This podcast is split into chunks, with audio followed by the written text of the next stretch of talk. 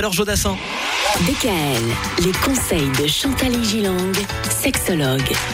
et voilà, ça y est, nous sommes à l'aube d'une nouvelle année. Chantal, bonne année Bonne, Bonne année, Ça y est Une année durant laquelle on va encore une fois parler euh, d'amour, de sexualité, de couple. On va commencer par le couple d'ailleurs, Michael, Mhm. en parlant de ce que j'appelle les algorithmes du couple, c'est-à-dire l'uniformité des facteurs qui déterminent la constitution et parfois la déconstitution, la déconstruction d'un couple est impressionnante et utile à connaître, c'est-à-dire on voit parfois venir les choses. Ah oui Ah oui, C'est presque mathématique. quoi, oui, et pourtant je n'utilise jamais ma boule Quand de on dit- cristal, hein, euh, quand, quand vous dites on voit parfois venir les choses, c'est-à-dire euh, pour la- les problématiques à venir? Ou non d'ailleurs, hein. pas forcément les problématiques, mais les événements à venir.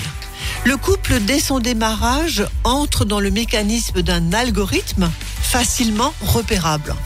Alors, coup de foudre, premier baiser, première relation sexuelle, euphorie, projet, exclusivité, amour fou et éternel, ça c'est le départ. Et j'ai envie de dire, il faut ce départ. Il faut un bon départ, Mais on est d'accord. c'est trop dommage quand le départ n'est pas magique.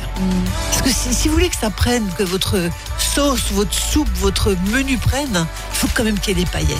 Oui, c'est-à-dire que si on se sent un peu, comment dire, euh, un peu euh, pas, pas très, enfin un peu indifférent, c'est déjà pas bon. C'est déjà pas. Et, et si on a tout de suite, parce que moi, il y a des gens qui me disent, on se connaît depuis trois mois. Ah bon, très bien, et comment ça se passe?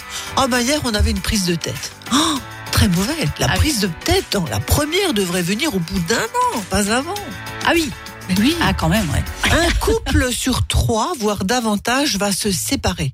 Il y a des doutes, des premières disputes, une sexualité moins, moins sympa, une intervention du monde extérieur, une perte de confiance, des jalousies, des choses qui s'instaurent.